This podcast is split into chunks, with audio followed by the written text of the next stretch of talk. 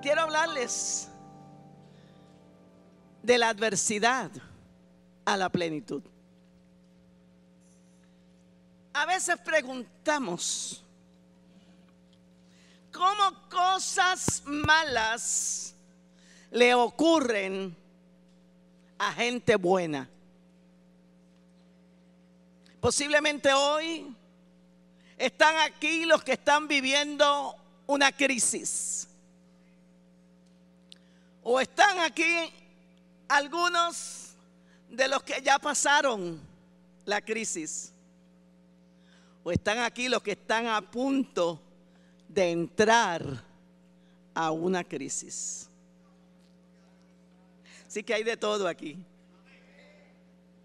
El Señor dijo, en el mundo tendrás aflicción, pero confiad, yo he vencido al mundo. Mire, cuando surgen adversidades, problemas, crisis, Dios se vale. Óigalo bien. Dios se vale de líderes poderosos.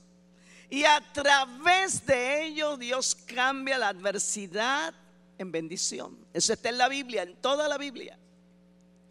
La adversidad significa percance contratiempo, crisis, desgracia. La bendición significa y es el mejor momento de algo o alguien. Abundancia, expansión, grandeza. Mire las adversidades, las crisis, las luchas. Pero como Dios es restaurador, él restablece nuestras adversidades y las transforma en las bendiciones más gloriosas y plenas en nuestra vida. Ayer y hoy yo estaba mirando el lema nuestro de este año, que es restauración y restitución. Y cuando nosotros levantamos este lema, todavía no había pasado María. Así que fue tan precioso el saber, el saber que este año es el año de que Dios está restituyendo muchas cosas en mucha gente. Que Dios está haciendo algo nuevo en la vida de mucha gente. Y yo sé que eh, estamos casi ya para terminar este año, nos quedan tres meses nada más. Pero estos tres meses nosotros nos vamos a poner en las manos del Señor y caminar en lo que Él quiere que nosotros hagamos. Dios usa gente ordinaria para hacer cosas extraordinarias.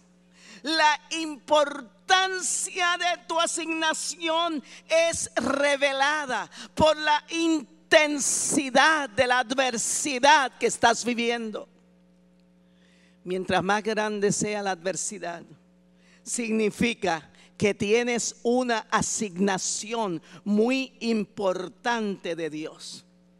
El libro de Ruth comienza hablando de una familia que estaba en medio de una crisis. Elimelech era el jefe de la casa, era el papá, y tomó una decisión de mudarse de Belén Belén significa la tierra del pan. Mudarse de Belén a Moab, que era una tierra pagana. Escuche esto, este axioma me encanta. Nunca tomes decisiones permanentes por situaciones temporeras. Una dijo amén por allí.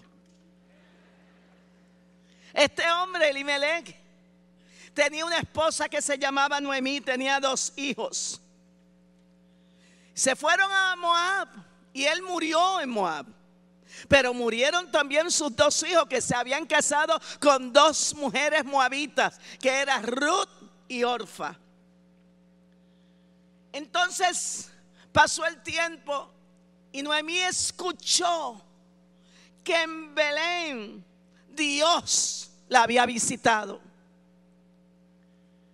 Y ella decidió regresar a la casa del pan. Y sus dos nueras la acompañaron. En una encrucijada Noemí las detiene y les dijo, yo no tengo nada que ofrecerles. Vuelvan a su tierra. Y la Biblia dice que Orfa lloró, la besó y se fue. Así hay mucha gente que lloran y te dicen, voy a estar contigo hasta el fin y a mitad de camino cuando vienen las luchas se van.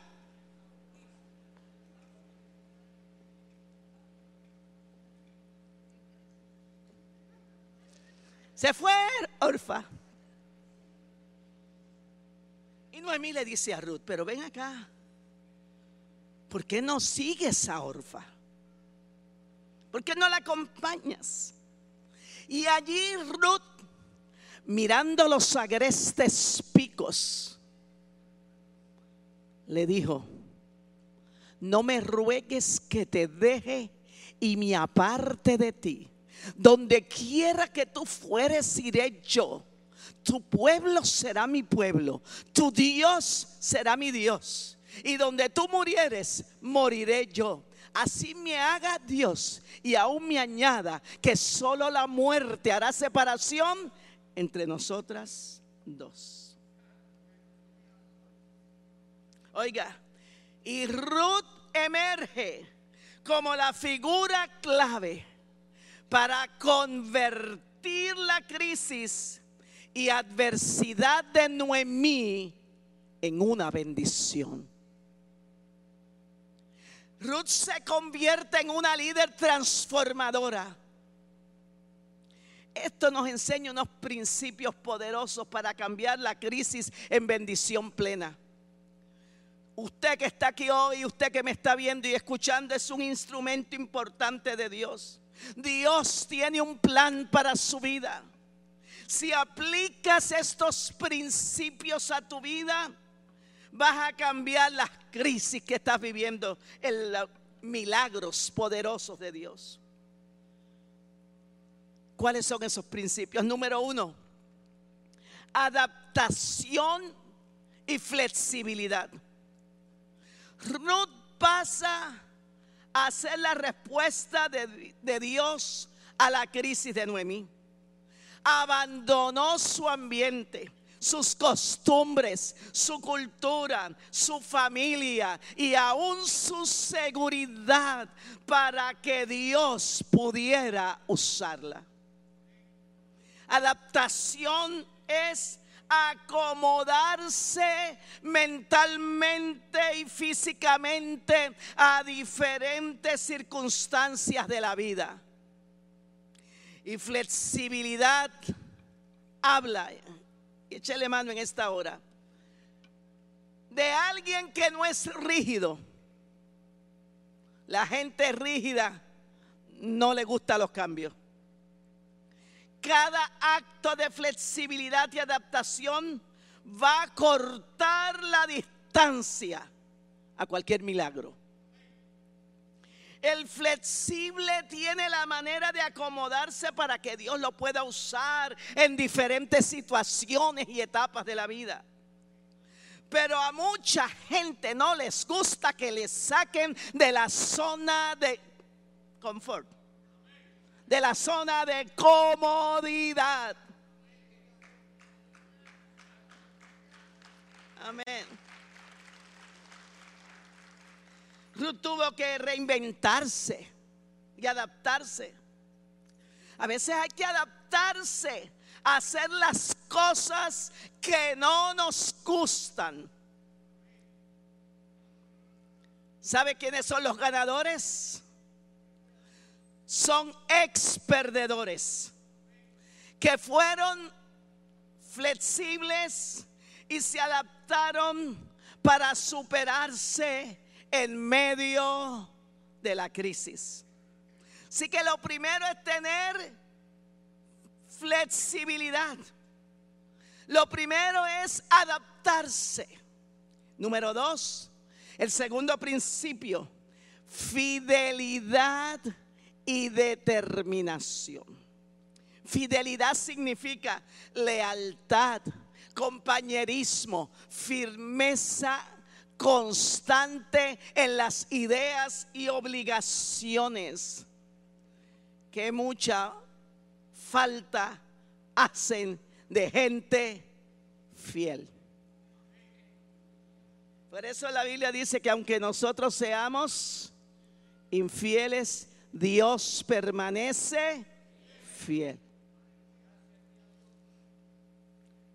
Fidelidad. Fidelidad en todas las áreas de nuestra vida.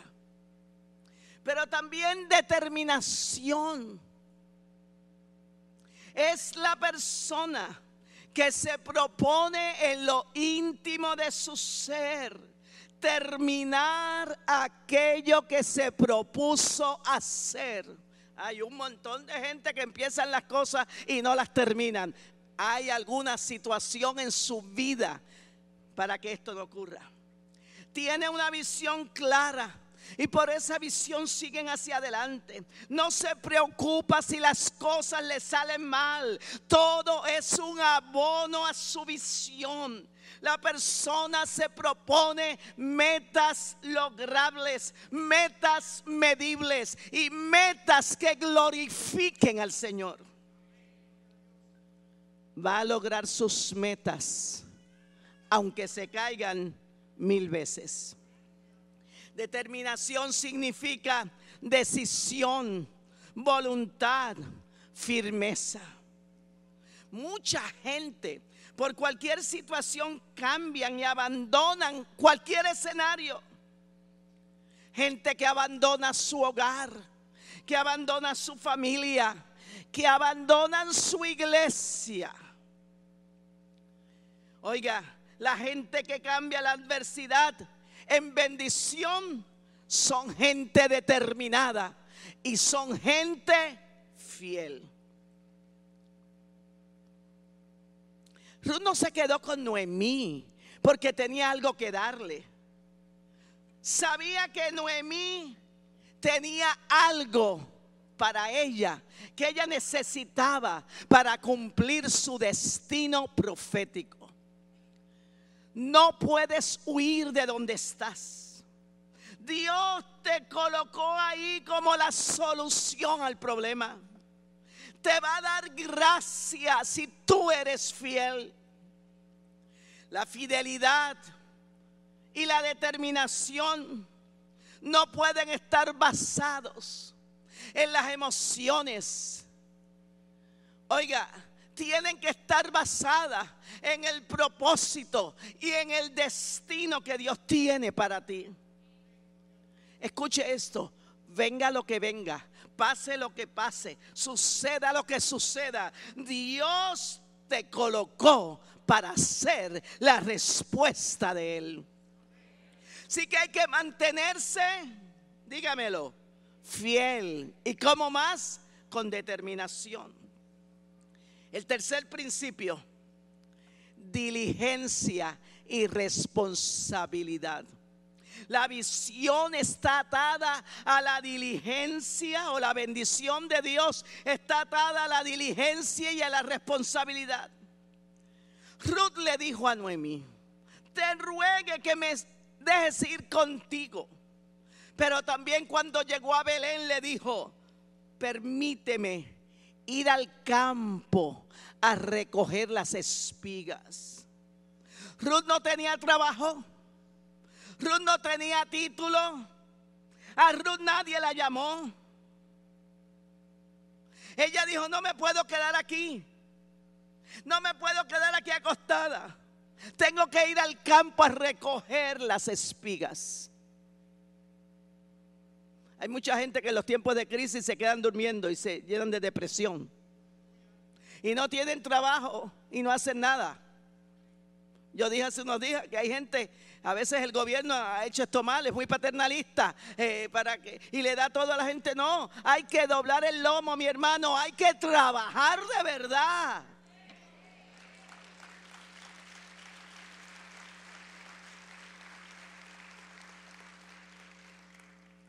Responsabilidad y diligencia, tiene una gran bendición de Dios. Dice la Biblia, el perezoso no atrapa la presa, pero el diligente ya posee una gran riqueza. El perezoso ambiciona y nada consigue, pero el diligente ve cumplidos sus deseos.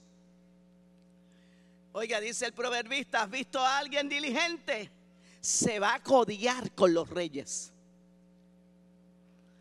Mira, sin darle una posición a Ruth, ella se fue a trabajar. No esperó ni que la llamaran. Estuvo lista para decir, estoy aquí. Dice que ella comenzó a recoger, a trabajar y recogía de lo que la gente, aquellos empleados soltaban. Y cuando vino vos, que era el dueño del campo, preguntó, ¿y quién es esa muchacha? Y le dijeron, esa es Ruth, que vino con Noemí. E, y le preguntó, y ellos le dijeron, ella comenzó a trabajar desde temprano y no ha tomado descanso desde que comenzó a trabajar. Qué diferente ruta al pueblo de hoy.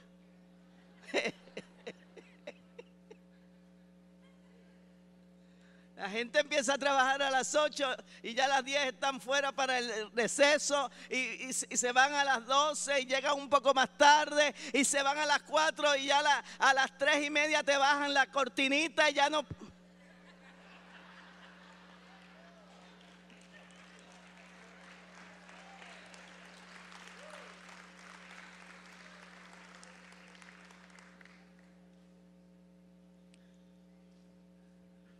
Qué testimonio tremendo. Vos le dijo, cuando ustedes vayan recogiendo las espigas, suelten algunas para que ella las recoja. Eso lo hace Dios. Cuando comienzas a hacer algo, el favor de Dios se activa en tu vida. El favor de Dios son nuevas oportunidades. El favor de Dios son puertas que Dios te va a abrir. El favor de Dios son conexiones de oro que Dios te va a dar. La bendición tuya está atada a la diligencia y a la responsabilidad. En medio de la crisis, no se aleje, acérquese más y busque más de Dios. El cuarto principio que nos deja Ruth es humildad. Ruth le dijo a Noemí, yo voy a hacer todo lo que tú me mandes hacer. Cuando tú estás dispuesto aceptar el plan de Dios, Él te va a usar para transformar los tiempos difíciles, los tiempos de crisis, los tiempos de adversidad en una bendición plena.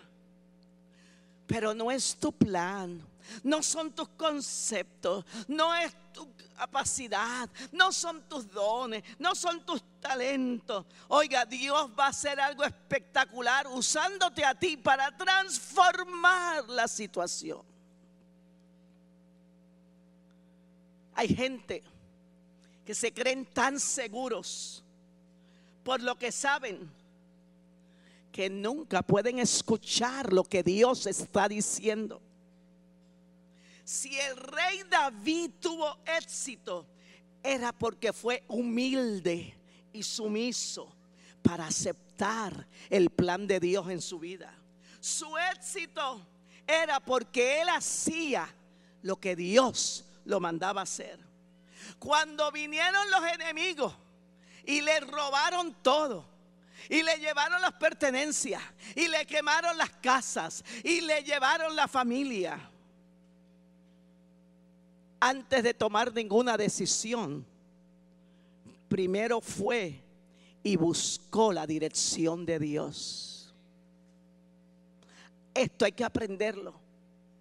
Hay gente que hace cosas, se mueve, hay gente que, que toma decisiones sin tener la seguridad de que eso es de Dios. David sabía que si se sometía al plan de Dios, iba a tener éxito. Y le preguntó a Dios, ¿perseguiré a estos enemigos? ¿Perseguiré a estos mediadores? ¿Los voy a perseguir? Dios le dijo, persíguelos. El plan de Dios es lo que va a tener éxito. Y la Biblia dice que David lo recuperó todo. Yo no sé lo que tú has perdido, pero obedece a Dios. Sométete a Dios. Sé humilde delante del Señor. Y Dios te va a llevar a recuperarlo todo. Número cuatro, valentía. Oiga, y atrevimiento. Dios le dijo a Josué en el primer capítulo, capítulo, mira que te mando que te esfuerces y seas, no temas ni desmayes, porque Jehová tu Dios estará contigo donde quiera que vayas. Mire, la valentía es mucho más que el valor ante el peligro. Es el valor ante la vida misma. El problema de muchos que no pueden transferir la adversidad en bendición es que no son valientes para hacer lo que Dios les está mandando hacer.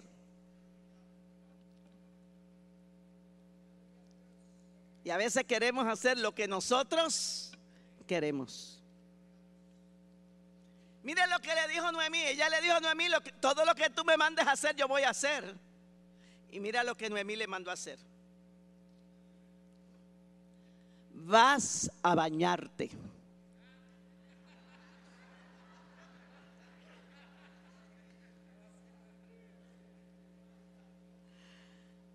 ¿Sabe lo que significa? Despojarse de su pasado, lo que has vivido, no puedes seguir atado a lo que te dijeron, a lo que te pasó, a la traición. No puedes seguir atado a eso. Tienes que soltarlo. Pero ella le dijo más. Vas a vestirte. Es anticiparse. Es ser expectante en fe. Cuando nos vestimos estamos listos para salir. Vístete para lo que Dios está hablando en tu vida espiritual, para lo que Dios quiere hacer en tu vida, para que salgas de donde, donde has estado en la misma losa, dándole vuelta a lo mismo y a lo mismo, en ese pensamiento circular. No, levántate, vístete de poder. La Biblia lo dice en Isaías, vístete de poder, oh Pero le dijo algo más, te vas a perfumar. Aquí hubo un tiempo, yo era bien jovencita, que había gente que decía, usted no se puede poner perfume. Y un día se lo dijeron a uno y le dijeron, ¿y cómo es eso? Que no se pueden poner perfume. No, porque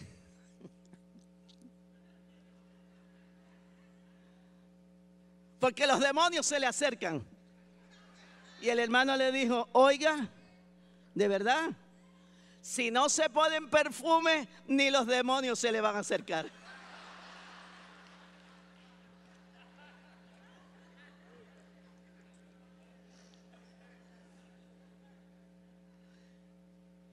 Noemí le dice a Ruth, te vas a perfumar. Cambia tu actitud. No sigas hablando de lo negativo, de lo que pasó. Perfúmate con el perfume de la victoria. Y después Noemí le dijo algo más que era bien terrible. Le dijo, vete y duerme a los pies de vos. Imagínate una muchacha y aquel que era el, el jefe. En aquel tiempo cuando alguien dormía a los pies de alguien de autoridad, lo que le estaba diciendo, yo soy tu esclavo. Y ella dijo, aquí estoy yo para servir. Mire, los valientes arrebatan lo que Dios tiene. El reino de los cielos se hace y los valientes lo arrebatan. Porque la vida no es color de rosa. La vida tiene muchas luchas, muchas batallas, muchas situaciones, muchos problemas que usted dice, Señor, como comencé hoy, ¿hasta cuándo, Señor?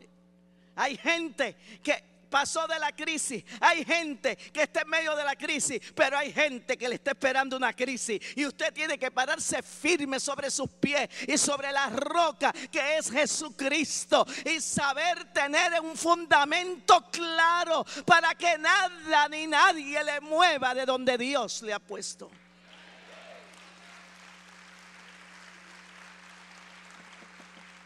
Hay que activarse. Hay que atreverse. Hay que ser arriesgado. Hay que ser aguerrido. La Biblia dice que vos se casó con Ruth por el atrevimiento y la valentía que ella tuvo. Y en el último análisis, ella terminó siendo la dueña del campo.